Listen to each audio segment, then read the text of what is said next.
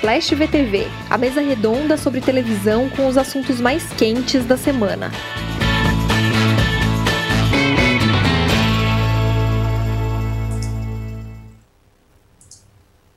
Olá, eu sou a Débora Miranda, está começando ao vivo mais um Splash VTV nesta friorenta tarde de terça-feira. Nossa, quase falei sábado, gente, de terça-feira. Estou aqui hoje com a Aline Ramos. Olá. Chico Barney. Satisfação inenarrável, boa tarde. Cristina Padiglione. Oi, oi. É, se você está assistindo pelo YouTube, eu peço que, por favor, você curta o nosso vídeo. Se você está ouvindo em alguma plataforma de podcast, siga a playlist de Splash para receber as notificações sempre que houver um programa novo. É, hoje nós vamos falar sobre mulheres conquistando mais espaço como apresentadoras. Temos as perguntas dos ouvintes, melhores e piores da semana. E vamos começar naturalmente pelo assunto mais quente do momento, que é a cobertura do caso Lázaro. É, bom, o país vem acompanhando há semanas a fuga do Lázaro. Os programas policiais extraíram tudo o que podiam né, dessa história. Ontem, quando ele finalmente foi pego e morto, depois de quase três semanas de é, fuga, a programação de alguns canais se voltou totalmente a isso, se dedicou a isso muitas horas do dia. A Record foi um desses canais. É, o Cabrini já estava lá, né? O Cabrini sempre, sempre onipresente ali. Quando tem alguma tragédia, a Cabrini rapidamente chega, ele já estava lá, se dedicou o dia todo à cobertura, ouviu muitas pessoas ligadas ao caso, ouviu mulher, ex-mulher, tia, enfim, todo mundo que era ligado ao Lázaro. É, mais tarde, o Luiz Bate assumiu no Cidade Alerta. É, e os números, segundo coluna da Padi, que eu li, é, mostrou que das 7 às 17, em dados prévios, um ponto de vantagem da Record sobre a Globo na Grande São Paulo. E a Record também ficou na frente Salvador, Brasília, Goiânia e Belo Horizonte. É isso, Padim? Fala pra gente o é que, isso, você acha é agora, de, de, o, que, o que deve... Primeiro, vamos falar sobre, sobre essa, essa, essa alta da audiência da Record usando esse assunto e o que, que você acha? Você acha que eles vão continuar explorando isso daqui para frente?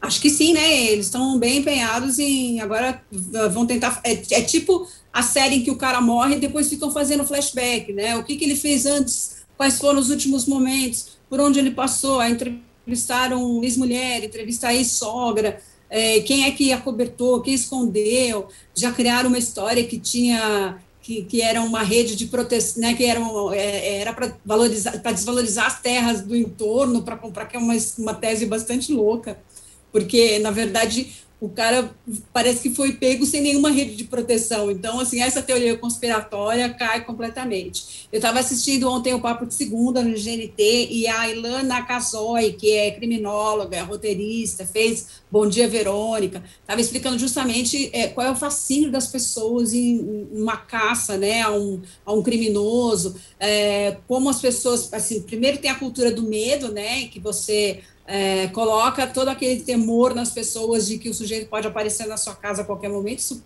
claro que isso vale mais para a região onde ele está, mas assim, cria um imaginário né, das pessoas, mexe com isso e começa a mexer também com essa sede de, é, é de, de, sabe, de crucificar, de bater, de, de linchar, né, uma cultura do linchamento, assim, precisamos nos livrar desse... Teve o um presidente que logo em seguida da notícia é, sobre a morte do Lázaro, eh, tweetou que um CPF cancelado, não sei o quê. Então, tem uma sede de linchamento. É, claro que não estou não tô tentando uh, achar que o Lázaro era um bonzinho, não é isso, mas acho que tem um limite, né? E, e, a Record derrubar toda a programação da tarde, depois que a notícia foi dada, isso já foi explorado a, a manhã toda. É, eu realmente acho um exagero e fica uma coisa do tipo caça-clique, né? Caça-audiência mesmo. Assim, vamos investir nisso, que essa, esse, isso é o que o povo quer nesse momento. Não tem nada inédito, né? Só tem reprise de novela esse horário, então derruba tudo e se coloca caça ao Lázaro.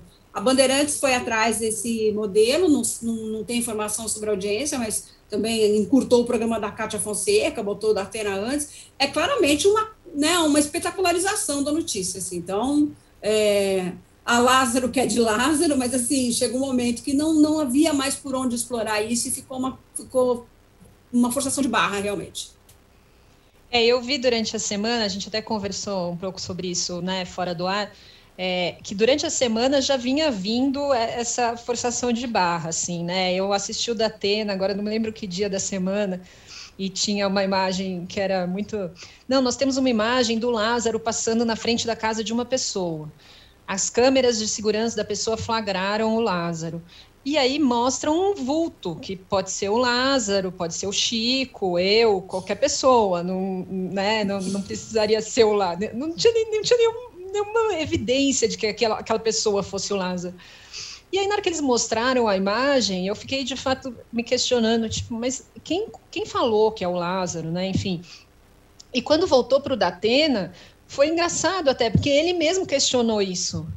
Gente, mas isso pode ser qualquer pessoa. Quem está falando que esse é o Lázaro? Assim, ele, ele teve um momento ali de autocrítica, assim, sabe? Ele, e ele questionou, Sim. assim, a gente está tá, tá pondo isso sem, sem ter certeza se isso é o Lázaro, não tem como comprovar que isso é o Lázaro. Então, enfim, acho que eles já estavam tentando extrair tudo o que eles pudessem desse assunto, vendo que, obviamente, tinha esse fascínio e, né, virou um tema que todo mundo foi acompanhando, né, veio numa crescente, assim, primeiro, ah, ninguém sabia quem era o Lázaro, daí aconteceu um crime, foi indo, e daí fugas, e daí mobilização de um grande número de policiais, enfim começou a virar, de fato, quase um seriado ali da vida é, real, é, né? Em que todo mundo estava acompanhando. Que eu, uma outra coisa, só desculpa te interromper, só que eu esqueci de falar que a Ilana citou ontem e a gente não tinha se dado conta, é, é a, a, a, a, polícia permitir que esse monte de câmera acompanhe uma caça de um, de um cara que está escondido, né? Ele provavelmente ele está assistindo também o Cidade Alerta, como outros milhões de pessoas, e o Brasil Urgente para saber qual é o paradeiro do, dos caçadores dele, né? Quem está no encalço dele, onde está, quem está falando alguma coisa. Então, assim, primeiro tem um vazamento de informação que é, é, é, é, paradoxal, é ridículo, assim, né? Então tem um erro de mídia e tem um erro de polícia aí também. Eu acho que tem que ser revisto, e toda vez que tem um, um criminoso sendo caçado, tem esse problema. É, e foi um assunto que ontem, como, como foi de manhã, né, a, a que a polícia finalmente conseguiu encontrá-lo é, e depois ele morreu com é, eu estava vendo no jornal ele, ele, eles deram parece que foi 125 tiros e 39 acertaram nele. É, enfim houve uma mobilização da programação da manhã também né? Chico atrapalhou sua programação matinal ali sua Fátima que você gosta tanto como foi? Não, o, o que é mais interessante é que não foi o, o episódio de ontem né, ao longo dos últimos dias, principalmente Ana Maria Braga, estava fazendo uma cobertura extensa e, e, e, profunda do caso, um negócio que a gente meio que não poderia imaginar em outros momentos da, da do Mais Você ou do encontro com, com Fátima Bernardi. Eu, ontem até me chamou a atenção porque tinha um VT, sabe, é, anteriormente em Lost, sabe, fazendo um levantamento. Ele ainda não tinha sido achado, não tinha sido preso me chamou a atenção até quem estava narrando era a Thalita Moretti, repórter que faz, sei lá, aquele, aquele quadro de solteiros online. É, é, o, o, o caso Lázaro se espalhou de tal forma no, na TV, inclusive na Globo, que costuma ser mais pudica em relação a essas coisas, né? Que, que é interessante, assim, acho que é uma talvez uma tendência um pouco forte do que a gente tem visto em todos os canais, em todos os assuntos, que é quando um negócio viraliza e, e pega na, na, na, cabeça das pessoas, que vira figurinha do WhatsApp, é, é, as TVs estão com cada vez menos parcimônia na hora de abraçar. Sabe, é, é, é o Lázaro, é o cringe, é o, é o que for, a Juliette, é, é o que for, o pessoal tá pegando como se agarrando como se fosse uma tábua de salvação, porque ainda estamos com pouca produção, né? Por mais que tenha acontecido, sei lá, os programas estão indo no ar inéditos, muita coisa, mas não tem novela, não tem isso, não tem aquilo. As pessoas ainda, uma parte, estão em casa. Então, eu sinto que toda vez que tem um assunto que, opa, peraí, isso está acontecendo mais do que, sabe, isso está fora da curva. Independente da editoria, é, é invade a vida de todo mundo numa, numa força, assim. E, e, e, não só na TV, né? no final das contas, isso vira virou figurinha do WhatsApp, ferrou. Eu, eu tenho uma, umas 200 do Lázaro. É errado. Não, não, não tenho também. Nossa, eu tava segurando o riso. Ai, não consegui, desculpa. É, Aline, eu vou lançar para você a pergunta. Clebson Neves mandou para a gente. Qual é o limite do sensacionalismo? Vale tudo por audiência? É tipo qual é o limite do humor essa pergunta, né? Mas vai. É, é, é basicamente isso, porque eu, eu refleti muito sobre, porque eu acompanhei também até a semana anterior, principalmente o Cidade Alerta e o Bate.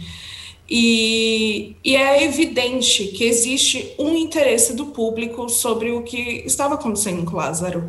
E aí você também volta a questionar, né? Esse interesse das pessoas pelo Lázaro é, foi criado pela mídia ou, ou as pessoas realmente têm interesse, né? Porque chegou num ponto que as pessoas realmente queriam saber e não tinha como se falar de outra coisa.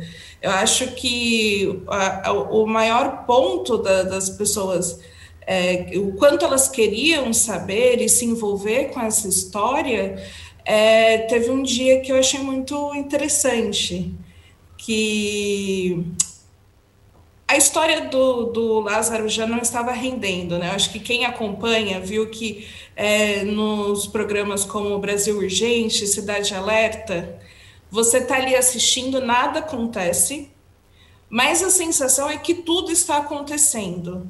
Justamente porque cria-se a sensação que o Lázaro vai ser pego no minuto seguinte. Que você tem que ficar ali preso na televisão durante aquelas duas horas acompanhando imagens totalmente nebulosas que alguém fala que tá, o Lázaro tá ali, mas não tá e uns pontos é, anoitece e aí começa só um ponto de luz falar ah, aqui tem um helicóptero você começa a imaginar a situação e você acompanha aquilo tudo e parece que no minuto seguinte o Lázaro vai ser capturado e se cria todo dia essa sensação era incrível que Parecia que a polícia só trabalhava a partir das 17 horas. Da, a 16h30 a polícia ia atrás do Lázaro. Era essa sensação que esses programas passavam.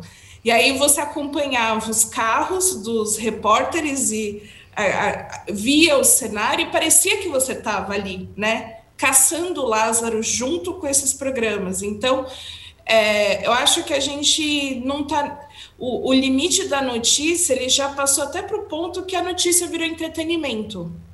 É, é, essa questão, a comparação que muita gente fez, que você mesma fez, da de ah, pareceu uma série. Era de fato uma série, todo dia você acompanhava uma série.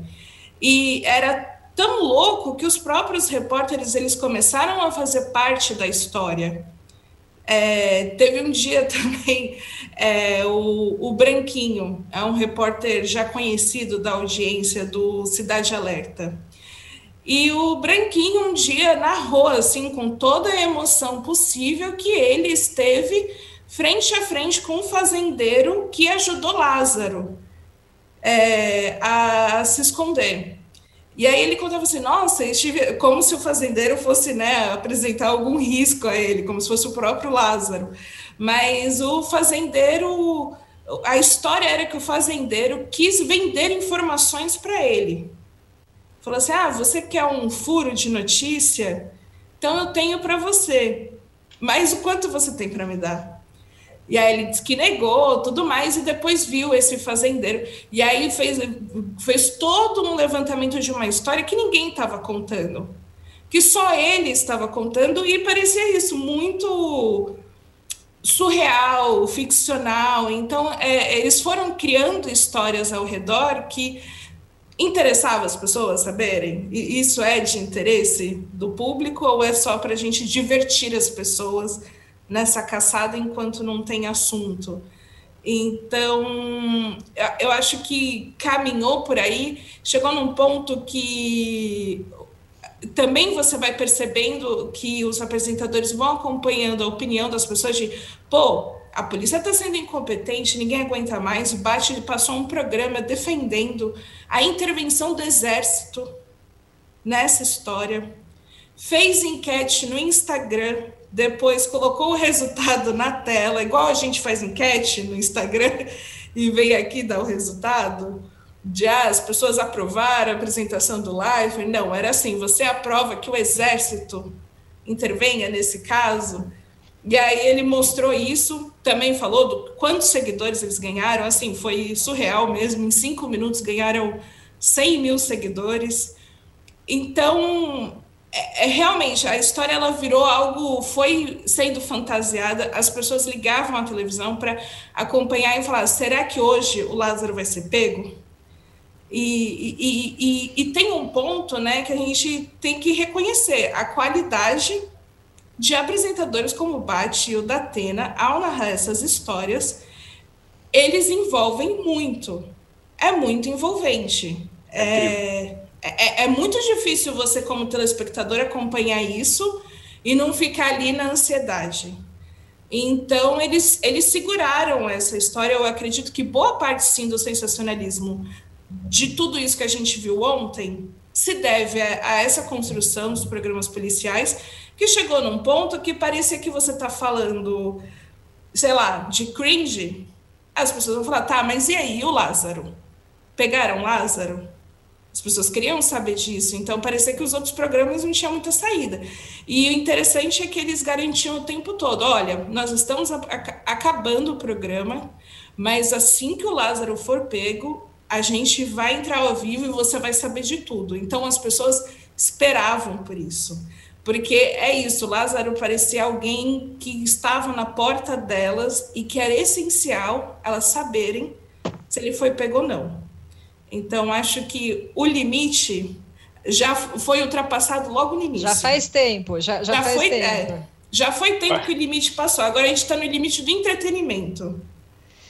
É, a Aline falou, eu acho mesmo isso, o, o talento deles para manter a gente é, assistindo aquilo com uma emoção, tem uma música, é, é, de fato um negócio muito impressionante, assim, porque é isso, você não se sente, é, né, chateado que você está lá na frente esperando, ah, será que é agora que o Lázaro... Não, você é, tem uma tensão, é isso mesmo, eles constroem essa narrativa e você acha que a qualquer momento é, o Lázaro vai, vai ser pego. Agora, eu, eu queria discutir também o papel dos repórteres, porque os repórteres também têm que ficar, né? Porque é, fica chama, tem, sei lá, dois repórteres lá e eles têm que dar conta de novas informações com o fulano digital. E às vezes o fulano digital, coitado, não tem mais nada o que dizer, ou muitas vezes ele está numa situação bastante delicada. Houve o caso de alguns repórteres, agora não me lembro, eu acho que era da Band, que estavam num momento em que houve uma troca de tiros durante a semana, enfim, é, ficaram numa situação bastante é, exposta e houve bastante críticas a respeito disso, porque era uma situação delicada e eles estavam ao vivo ali, eu acho que era na Band, é, nesse momento. Então, queria ouvir vocês também, não sei quem, quem quer falar sobre isso, para a gente falar um pouco também do papel do jornalista nesse momento, né? não só, não só dos, dos programas e dos apresentadores em si. Eu, eu, eu acho fascinante, cara, porque é uma. É, é, os caras no, no, no palco lá no estúdio, eles têm uma, como a Aline falou, assim, o dom da narrativa muito. Porra, o, o Datena ele transforma a enchente em, em, entretenimento faz 20 anos. O cara é um fenômeno. Né? Entrega qualquer coisa para ele, ele vai narrar brilhantemente. O Bate é um grande destaque também. E esses repórteres que vão lá na, na guerra, no front, e, e, muitas vezes fica dias, sabe, ah, porra, o Lázaro foi para lá, o Lázaro foi para cá. Não tem muito o que dizer e os caras têm que meio que é, é, é assumir esse papel de compositores aí, de spin-offs e de abordagens às vezes inusitadas. Eu vi que teve uma que foi mordida por um pitbull nessa história. Muitas emoções. Né? E, e, acho que dessa turma vale reforçar aqui o quanto que o Cabrini tem feito um, um trabalho é, é, extraordinário e assustador nessa, nessa, nessa ida dele para a Record. Assim, ele está no, no, no, no fronte de batalha mesmo, ele chega antes da polícia, ele sabe de tudo antes de, de qualquer pessoa comentar. É bem, é bem impressionante, assim. E, e ele tem uma gana de fazer isso, né, Chico? Acho que a gente Parece vê menino, que ele, tá, né? ele, tá, ele tá envolvido, ele tá querendo aquilo ali, tá, é. viver aquela Não, história. E, e, a, e a história. Tem uma história que é, pô, nesse caso específico, o Lázaro matou essas pessoas, fez isso aqui e está fugindo. E aí, na investigação e no meio da. Essa história ela cresce para tantos lados, assim, que ontem a gente bobeou, a gente estava conhecendo melhor a ex-mulher do Lázaro, a atual mulher do Lázaro, a tia da ex-mulher do Lázaro, a sogra do Lázaro. Era meio que, porra, um universo expandido do Lázaro Verso ali, que era um negócio impressionante. E todo mundo com Cabrini. Todo mundo ali. Teve uma hora que a mulher teve um piripaque travou, tiveram que chamar comercial, é um negócio assim, eu, eu fico impressionado com o sangue frio dessas pessoas. Porque é, é, é muito questionável, né? Até, pô, por, que, por que, que essas pessoas precisam dar entrevista na TV para dizer se o Lázaro emprestou 300 ou 350 reais, que era uma das polêmicas, João? Eu vi que era uma das polêmicas. Pra... Inclusive, depois da nova polêmica, era quem ia receber o dinheiro da.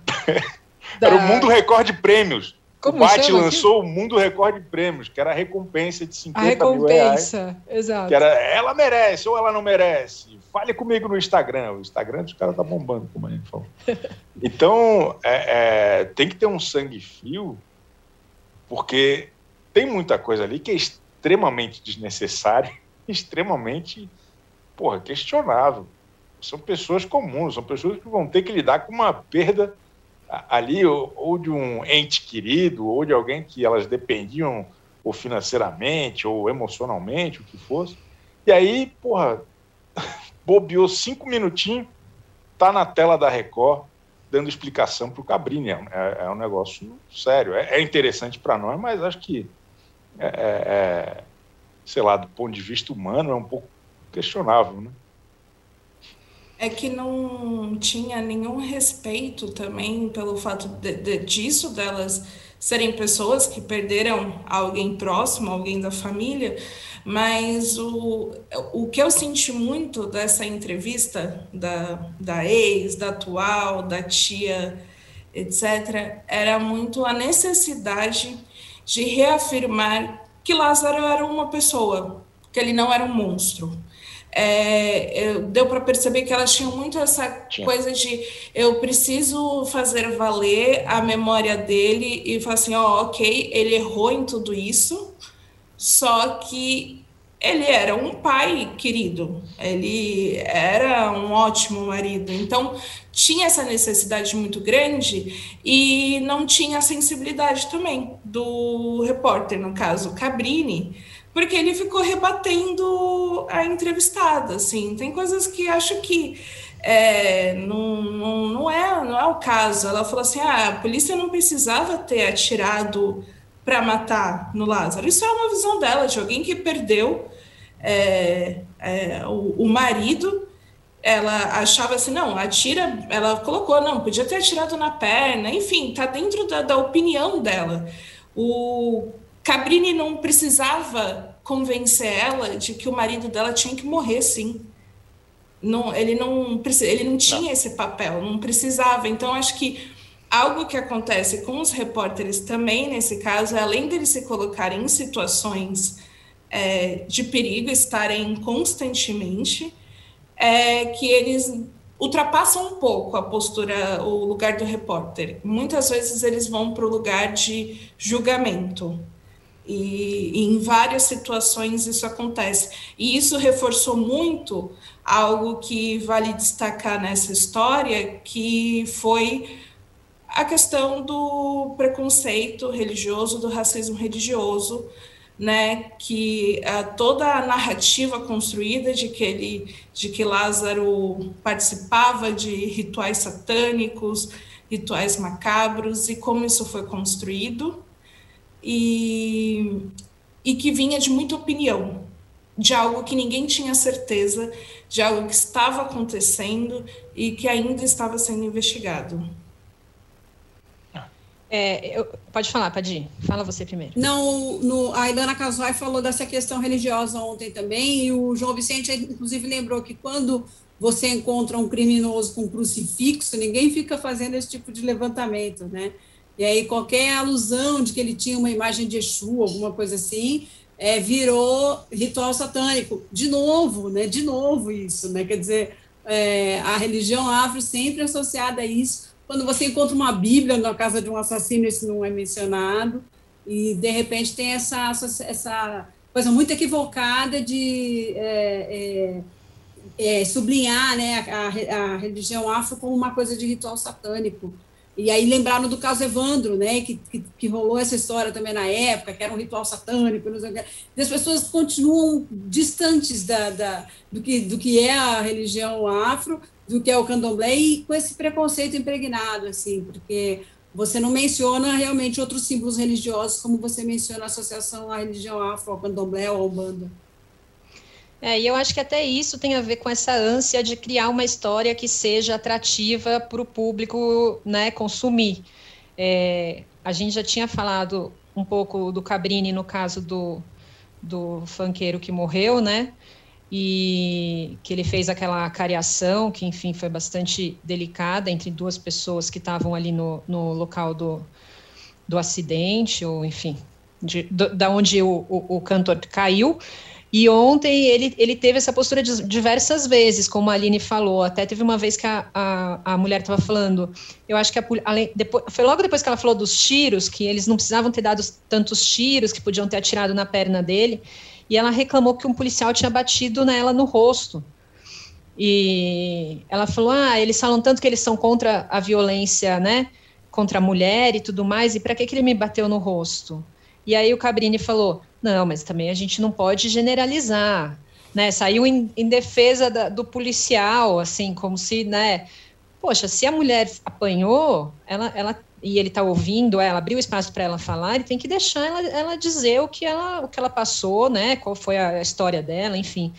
Então, eu também tive esse incômodo aí que a Aline citou, acho que ele se é posicionou é de uma forma é, é, muito delicada ali com relação às, às pessoas que estavam contando a história. Fala, Chico. Não, e é engraçado que alguns fatos não se tornam notícias como esse essa denúncia dela a respeito da, da, do tratamento da polícia, que ela falou algumas vezes na, na entrevista, é, é, passa batido, vai para o próximo. É, é, interessante isso. Assim.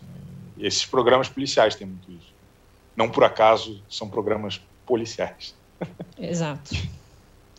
É, eu, eu tinha separado algumas coisas aqui que o pessoal estava falando no chat, mas nossa, já correu demais, até me perdi. Mas tinha uma pessoa que tinha perguntado é, como fica a Globo diante dessa disputa por audiência, né? Já que é, tem uma, uma cobertura diferente do que a cobertura é, feita nesses programas policiais, né? Eu assisti a, a, matéria do Jornal Nacional, era uma matéria bem mais sóbria ali, mostrava a chamada nem era que ele tinha sido pego, tal, já era sobre a investigação e enfim, não sei, Padir, você enxerga alguma mudança na Globo com relação a isso? Como você acha que a Globo deve seguir? Não, eu acho que a Globo já passou por outros testes, né, desse, desse tipo, assim, de coberturas que foram exageradas na concorrência e lá eles tentaram arrefecer. É, eu acho que tem o desespero de não querer perder, que é líder o tempo todo, quando perde fica essa e fica e o, o cara que ganha eventualmente faz essa rufada de tambor mesmo, que é para dizer estou ganhando e tal. Mas é, a gente não tem 10 Lázaros, né? A gente não tem um caso desse toda semana, todo mês. E o que acontece é que isso passa, agora vão, vai se criar, vão se, como disse o Chico, né, é, vão se apegar a qualquer outro elemento que apareça como um fisgador da audiência, mas é difícil você viver é, estavelmente no Ibope com casos de Lázaro, assim, não dá para não dá para fazer isso. Então, é, aí tem uma opção da emissora, no caso a Globo, de se manter sóbria e, e, na medida que ela acha que é o, o cabível para aquela história, mas assegurar essa imagem de quem não vai é, escorregar no tomate cada vez que uh, né, não vai espetacularizar isso ou vai tentar não espetacularizar isso uh, quando alguma coisa nesse sentido acontece.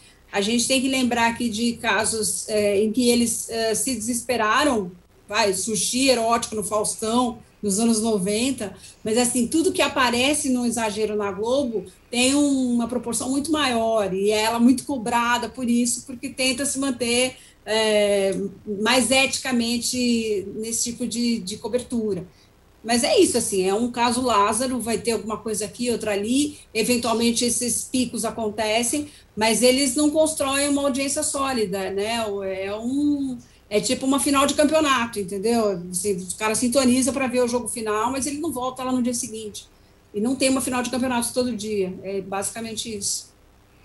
Agora, ainda assim, é, para encerrar essa discussão, mas eu queria que eu acho que foi a imagem mais polêmica, né, que está gerando discussão até hoje, que é de fato a imagem da polícia lidando ali com o corpo dele, né, arrastando, jogando ele dentro do, do, do camburão e depois retirando e levando para ambulância. E aí foi uma imagem que, inclusive, Globo News mostrou, né? Enfim, acho que todos os canais mostraram essa imagem. Foi uma imagem que chocou muita gente, que causou muita, muita polêmica. Uma imagem de fato bastante sensível ali, né? É, como vocês veem expor esse, esse momento ali da polícia? E a polícia, né, naquela, naquela vibe de comemorar e, e jogando o corpo dele de lá para cá. Eu, eu, vi que nos primeiros momentos, acho que até posso estar enganado aqui, mas é, é Acho que até a Globo mostrou meio que sem borrão, sem nada, mostrou do jeito que estava. E ao longo do dia foram consertando isso, pelo menos. É, de colocar uma, uma, certa censura ali na imagem do corpo para não, não mostrar. Mas de manhã cedo, quem estava esperando o Gil do Vigor no ponto da Fátima acabou se deparando com algumas coisas desagradáveis. Estragou o café da manhã. Um pouquinho. É, eu acho que quem reproduz essa imagem sem, sem depois até sem fazer essa crítica, essa autocrítica, é muito que corrobora essa narrativa mesmo. Eu sinto que o público, justamente da Band, da Record, foi preparado para a morte do Lázaro. Eles estavam sendo preparados. Isso era dito na boca dos apresentadores. Ele vai ser morto. Ele vai sair morto dessa. É melhor ele se entregar, porque senão ele vai morrer. As pessoas estavam esperando por isso. E tinha, acho que essa questão de que a gente já colocou de buscar alguém para julgar, para linchar é isso, o Lázaro ele deixou de ser humano já, já faz alguns dias, né? Mesmo com os crimes que cometeu e tudo mais, ele deixou de ser uma pessoa e passou a ser qualquer outro ser vivo. Então, eu sinto que até essa imagem possa chocar algumas pessoas, mas a maior parte não. A maior parte do público pode ver como uma simples consequência e eu acho que entra na questão da banalização mesmo da violência que a gente já tem, tanto em questão social, mas também midiática, que é normal. Para muita gente já é normal ver um corpo ser tratado dessa forma. Bom, acho que é isso. Alguém quer colocar mais alguma coisa sobre esse assunto? Queria Acho recomendar. Que um grande reality show, né? Só é, tinha essa pinta mesmo de parecer um reality show. Chico, desculpa. Não, é, é, queria recomendar a leitura do Ricardo Feltrin hoje.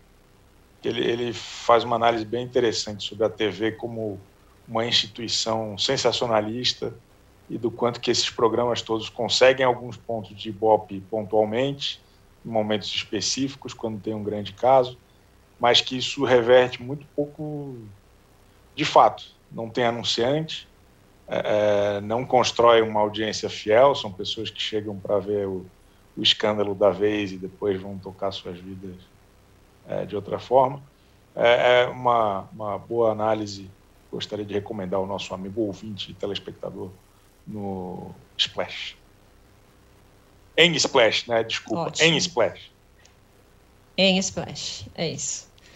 Então tá, gente, vamos mudar de canal? Oi, eu sou o Edgar Piccoli e trago boas notícias. Isso. Trago Boas Notícias é um podcast original Spotify produzido pelo UOL para você se informar e relaxar. As histórias que eu conto aqui são de Ecoa, a plataforma do UOL por um mundo melhor. De segunda a sexta-feira, às seis da tarde, tem um novo episódio grátis no Spotify e no UOL. Dá também para baixar e ouvir offline, quando você quiser.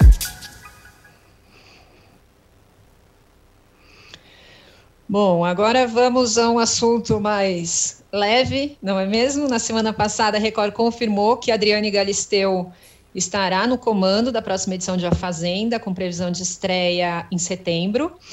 É, foi uma decisão bastante comemorada. A gente até conversou com ela, alguns programas, ela teve, teve, aqui com a gente. A gente falou sobre essa possibilidade na época, né? E sobre a importância de ter mais mulheres comandando reality shows na TV.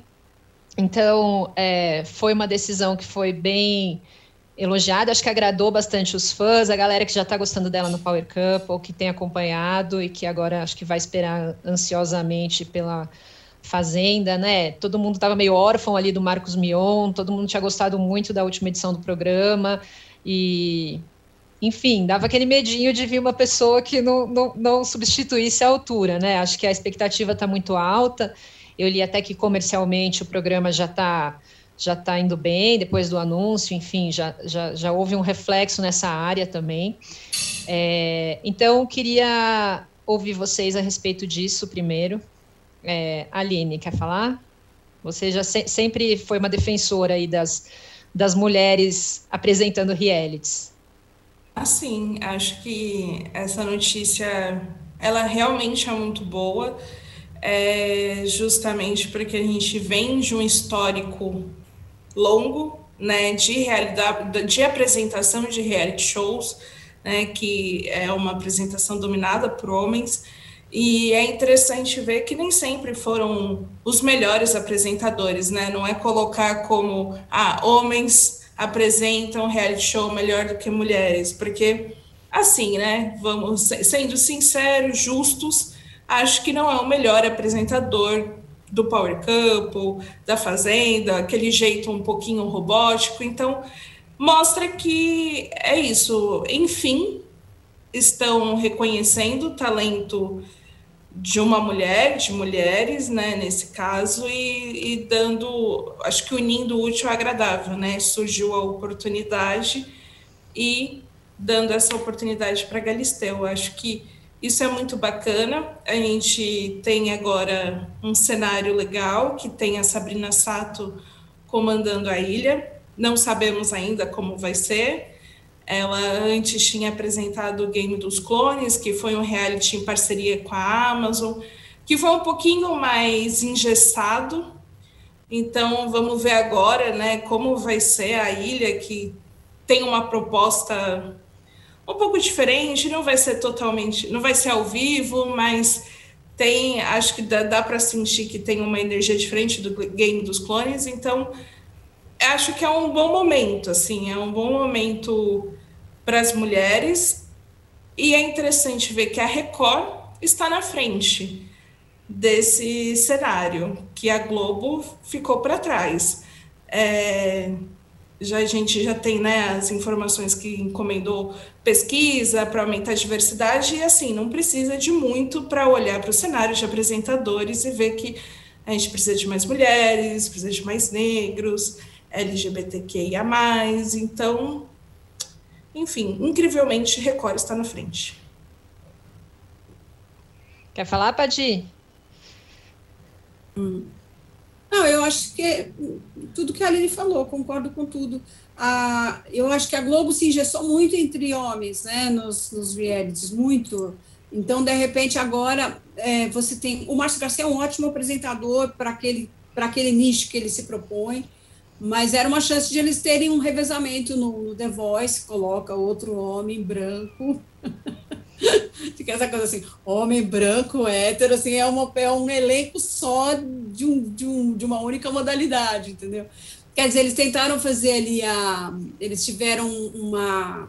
A Globo, né? Fez um negócio com a Thais Araújo, como é que era? Era um. Popstar. Era tipo Super Show dos Famosos, mas não era, era. Não lembro o nome do programa agora, mas era uma coisa de talento musical. Popstar. É, fizeram com a Thaís, foi incrível. Tal. Eles fizeram com o Lázaro também.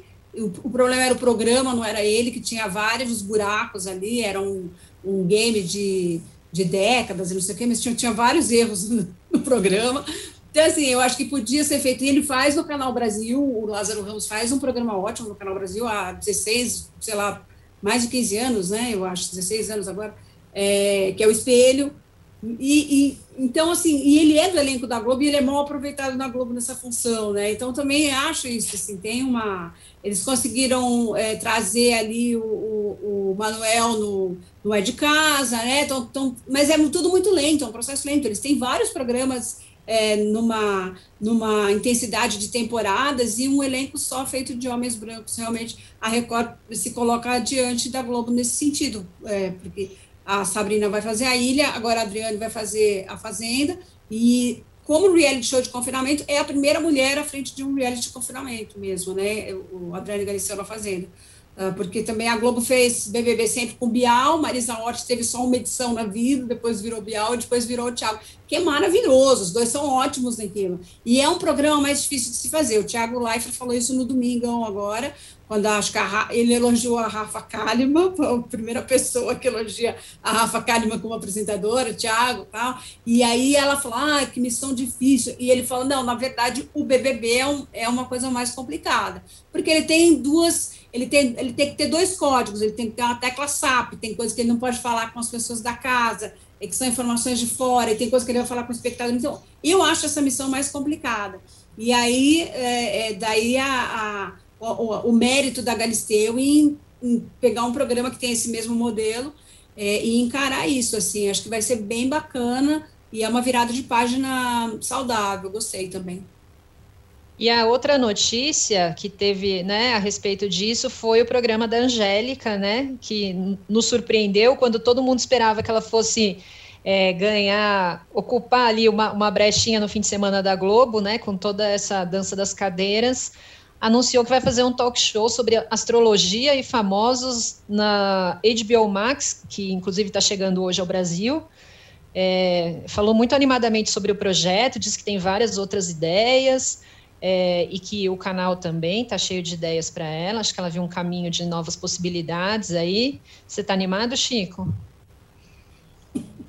Claro, é, é, acho que é uma boa notícia porque abre espaço para outras apresentadoras na Globo. Chico, qual é o seu signo? Peixes. Peixes. Tá, vamos arranjar alguém de peixes para ir lá junto com o Chico participar do programa da Angélica. Deus que me livre. É, é, mas é isso, pô. Acho, acho que é boa. E, e, do ponto de vista familiar, Luciano Huck e Angélica, é importante que o casal tenha fontes de renda diferentes, né? Cada um de um, de um patrão. É bom, é legal. Fico feliz pelo, pelo casal. Você estava preocupado com a renda deles, Chico? Ah, porra, não tá fácil para ninguém. Né? É verdade. Ô, Chico, vamos lá, vamos de domingão agora?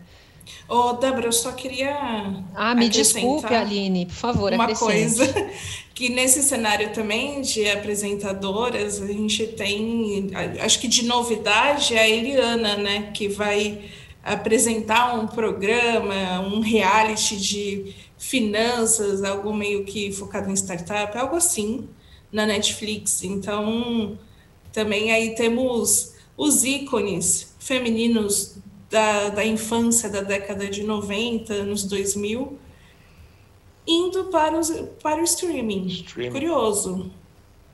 Boa, a Xuxa também, né? Tá no, não sei se vai ser Globoplay ou, ou HBO. Mion na Netflix também. É, é coisa grande. Coisa grande. E, e tem uma polêmica que pouca gente comentou ainda. Espero a investigação da Padiglione na, na, na sua próxima coluna que é, porra, esse programa de horóscopo aí da Angélica, quem ia comandar era a Giovanna Eubank. Ah, Verdade. O, Bra o Brasil tá precisa fora, né? saber. Né? O Brasil precisa saber. Ah, mas lá, lá tem horóscopo também. É, eu não sei se talvez, talvez tenha sido isso. Talvez é, é tenha sido uma incompatibilidade de agendas. O cara tá morando na Espanha, na, em Portugal, lá do lado do Galhaço, que está fazendo também uma série para Netflix. Né? Porra. Bom, foi uma solução muito rápida e muito fácil. Não gostei. É, não sei se foi isso, só tô. É, a gente tem que sair da especulação, ok, fazer um jornalismo Tá bom, vamos fazer investigativo. A. Angélica saiu porque quis ou É, foi é, saída? A Angélica não, botar- a Giovana. Uma energia mais da Atena aqui no. Né? Pô, temos, pô Boa, informações de bastidores. Acho que eu vi um Lógico. culto ali. Era Giovanni e o Bank indo embora. Lógico. Muito bom. Tá bom. Já, já fizemos a nossa autocrítica também aqui, ó. A gente começou falando dos outros, agora a gente já fez a nossa. Chico, você quer falar do Domingão, volta das bailarinas? Como foi? Estamos acompanhando domingo a domingo, como vocês podem perceber, muito assiduamente. Diga, Chico. Acho até é, é, tá interessante porque cada domingo é uma surpresa. Né?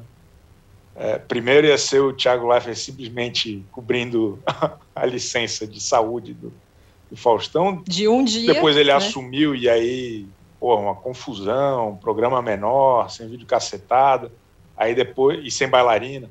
Daí na semana seguinte, não, volta as bailarinas, mas agora elas têm amigos, ela- elas dançam junto com, com os caras, e além disso, vamos ter vídeo cacetada também, com, com dois bons humoristas, Dani Calabresa e Welder, Welder Rodrigues. Mas foi uma tragédia, né? A gente não gostou muito, não. Foi, foi muito ruim. assim. Acho que tem essa. Por que, que é bom o vídeo cacetagem? Porque o Faustão fazia parecer natural. Era, era um, um texto que uma equipe escrevia, que era meio que, ah, cunhada pegando fogo. E aí ele falava daquele jeito, que, que né, ele botava, imprimia uma naturalidade. E aí eles tentaram fazer um teatrinho ali de, ah, eu vou dançar, vai ser vídeo cacetada, vai ser sei lá o quê e não mudaram muito. Eles mantiveram o texto Faustão na, na boca da Dani Calabresa e do, e do Jajá. Acho que não funcionou muito bem. Assim. E não, não é por culpa dos dois, porque os dois são ótimos, são muito engraçados. Mas acho que é uma. Se a gente for parar para ver, esse formato de vídeo cacetado, eles tentam copiar em todas as emissoras há mais ou menos 30 anos né, o Gugu tentou, a Band fez um monte de formato desse, a RTV tem um encrenca, mas é um, é, é um pouco diferente, é uma outra coisa ali.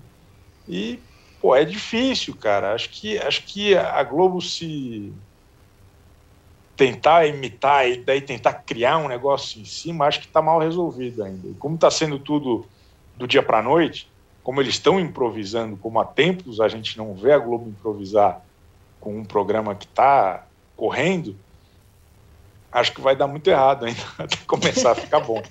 E, e que bom, cheio de texto para escrever, melhora a minha vida. Não, a gente falou que o, o a Globo tá brincando de SBT, né? O, alguém escreveu isso no Twitter. Então, o Silvio Santos está ligando para a direção da Globo fazendo alterações constantes na programação, porque primeiro sai vídeo cacetada, aí volta.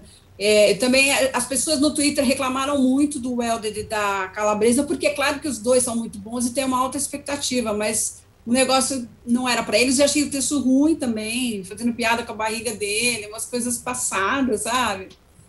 É, e aí ela, naquele tom dela, que é ótimo, mas que não sei se cabe para o domingo à tarde, dizia assim, eu adoro ver velho se esborrachando. Eu falei, pô. É, aí, e aí o que o Chico falou, o Faustão fazia de uma maneira muito natural, entendeu? Então não tinha. É, enfim, achei que o, texto também não foi bom, assim, então teve uma infelicidade do texto e deles ali, é, uma coisa montada que não funcionou também, não gostei, não. É que nunca é. O que salvava era, o, era, o, era, o, era a interpretação. Era sempre um negócio tipo, ó, já falei para não convidar prima, hein, parente e tal. É sempre isso. Desculpa. É, exatamente. Não, é que eu tive a sensação que as piadas eram muito elaboradas, e sendo que com o Faustão as piadas são simples. Uhum. É, é, a, é, aquela piada mais idiota, mas que você, é a famosa piada ru, ruim que você vai dar risada. É. O Faustão fazia você dar muita risada de piada ruim. Que fala assim, ah, lá, lá, lá, criança se esborrachando. Pronto. Você tá rindo. É simples. E ali não, tava muito tinha tinha piada muito script. muito contexto até. Uhum. boa. Bom é isso né? Saudades tio do pavê. A gente gostava mais quando era quando era assim. Família e tradição. É, é assim que a gente trata a videocassetada tá bom. Bom, vamos para o melhores e piores? É, primeiro, melhores da semana. Aline. Olha, acho que o melhor da semana foi Leandra Leal no Altas Horas. É, acho que isso muita gente já falou sobre, já repercutiu muito, mas acho que vale ressaltar o quanto foi importante o discurso dela, é, justamente porque ela deu nome aos fatos. Ninguém, ela não ficou é, tentando ali falar Os da maneira mais pessoas, né? isso, deu nome às pessoas, a pessoa, né? Nosso querido presidente, ela falou justamente, eh, fez a relação dele com a pandemia, e não só da pandemia, né? De todo esse período e todo o discurso que ele faz. Acho que isso é muito importante nesse momento em que parece até que quem é crítico né, ao Bolsonaro fica tá um pouco, às vezes está um pouco, né, na televisão fica um pouco receoso de falar e justamente por, por ataques ou por, por uma reação, popularidade ou o que seja. Então achei muito legal a forma que ela falou, não só o que ela falou, mas também a forma, né? Ela se expressa muito bem e coloca muito bem, acho que o sentimento de muita gente.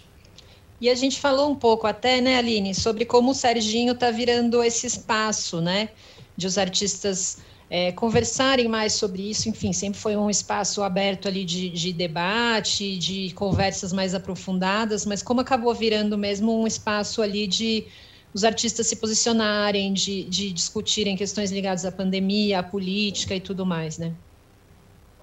Assim, é, é, é muito bom que exista. Acho que eles acho que dá para ver até uma parte da classe artística feliz de é, dá para ver que as pessoas estão muito satisfeitas em participar sempre do altas horas.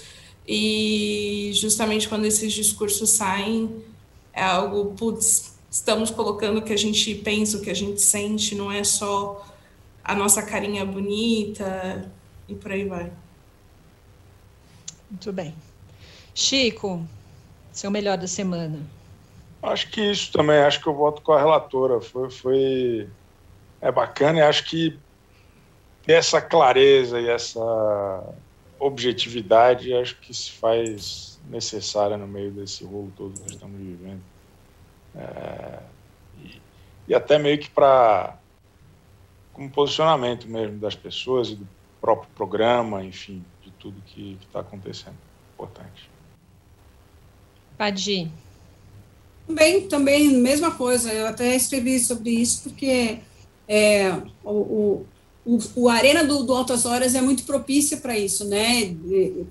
Ele fazia também isso muito no, no programa, desde assim, o, o DNA do programa propicia muito isso, né? É uma arena de, de debates, é, e ele manteve, que é mais difícil, manteve isso na pandemia sem uma plateia presencial. A plateia presencial também faz perguntas que os o apresentador, os repórteres não fazem. Então tinha essa coisa muito interessante, né? Às vezes uma pergunta saia justa e aí os caras iam lá muito preparados para falar.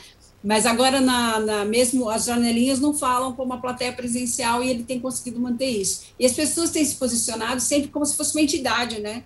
Não, temos é, problemas com a vacina, com a gestão da pandemia, mas o bacana da Leandra foi chegar e falar, não, isso tem nome, isso é isso, isso assim, é, é o nosso presidente, é falar sobre eleição e falar sobre, informar-se sobre quem é o candidato.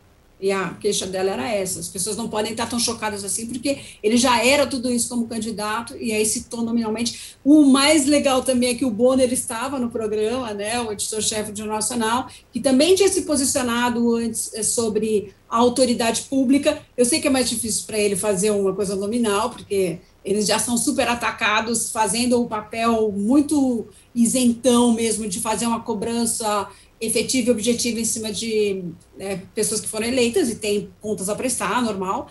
Então ele falou muito sobre isso, mas aí ela entrou e fez essa levantada de bola muito muito boa mesmo, muito precisa. é, que foi um pouco mais de um mês atrás, a gente cobrou da Cláudia Leite, que não se indigna com nada, né? E era isso, assim, a gente espera que as pessoas que estejam ali se posicionem, e a Leandra foi um passo à frente e avançou nisso. Eu achei muito preciso, mesmo muito bom. É, eu concordo com vocês, acho que o Serginho também ele tem esse esse dom, né, de manter a conversa sempre, mesmo, mesmo que tenha essas perguntas mais, né, às vezes saia justa e tudo mais, ele mantém a conversa sempre num nível muito respeitável, né, então acho que é por isso que as pessoas também se sentem tão à vontade de, de ir lá e, e, e, enfim, se posicionar e falar sobre isso, talvez em outros ambientes isso não acontecesse. Mas eu e queria porque destacar... ele não torce a pessoa, ele não espreme, entendeu? É. Então, algumas pessoas vão lá e falam coisas que não falam em nenhum outro lugar.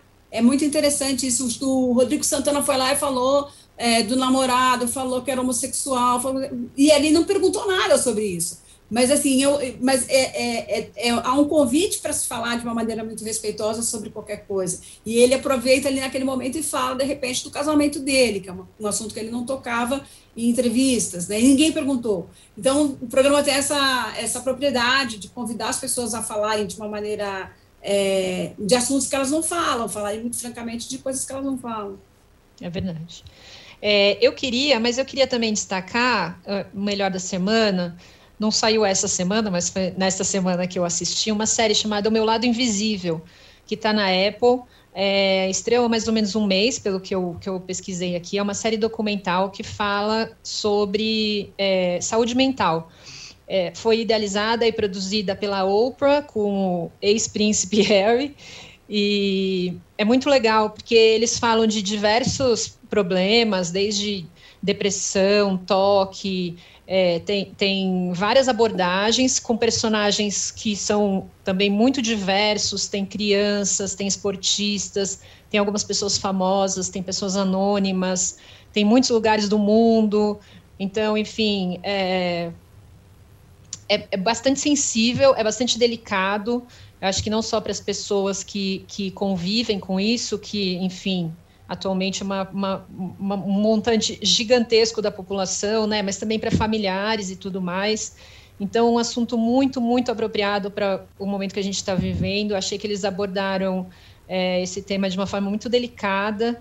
É, então, queria deixar aqui a indicação: é uma série, chama O Meu Lado Invisível. É, vamos agora para o pior da semana.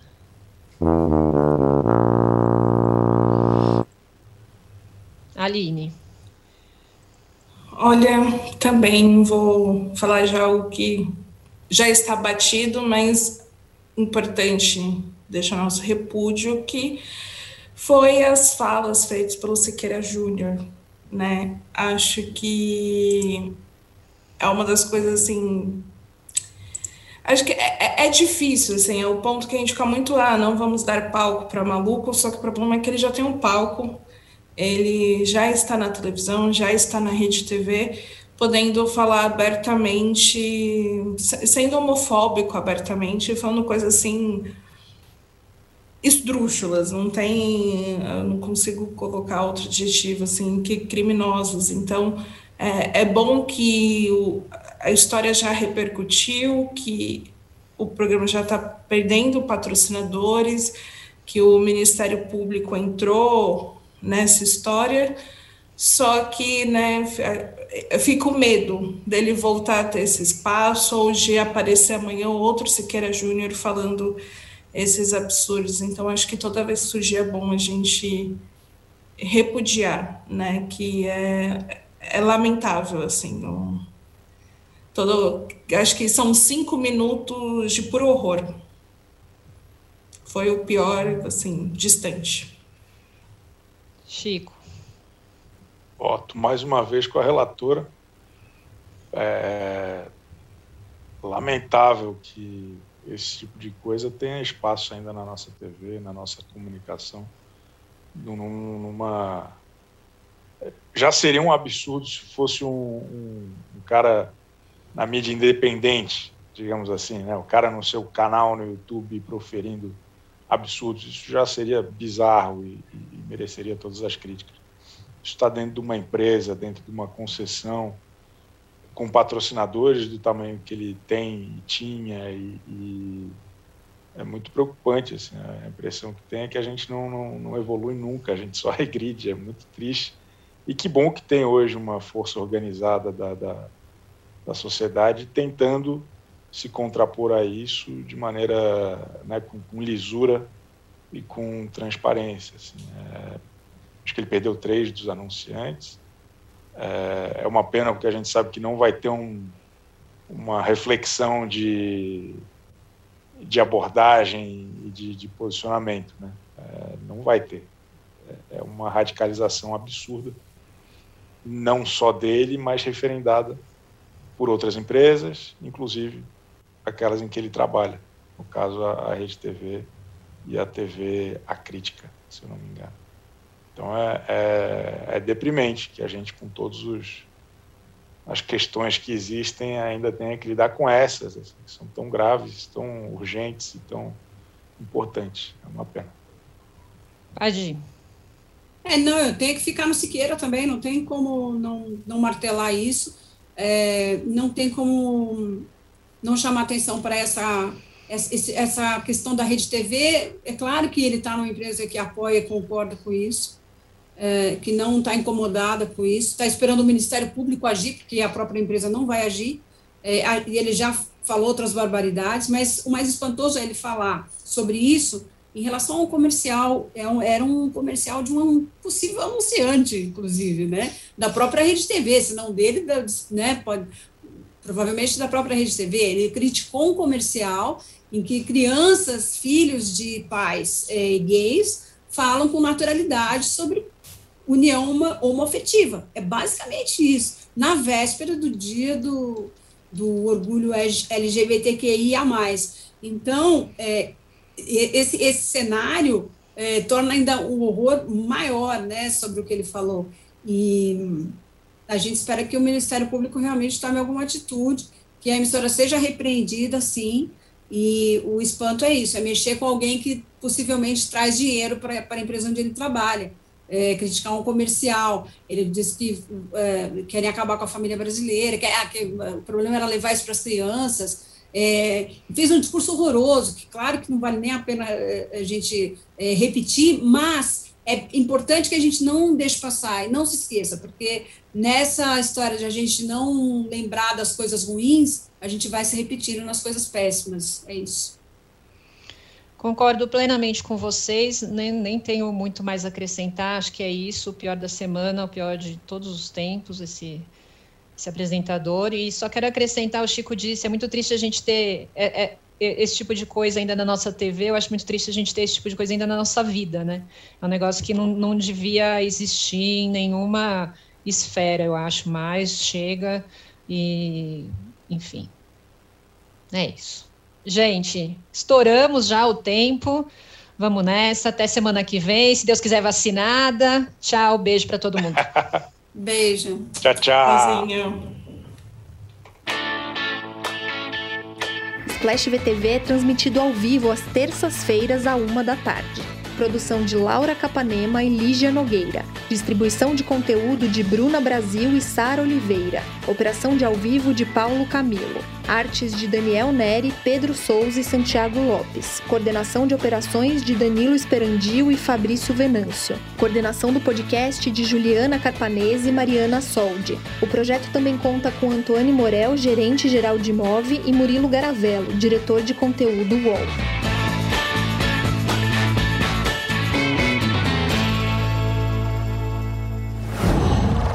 qual.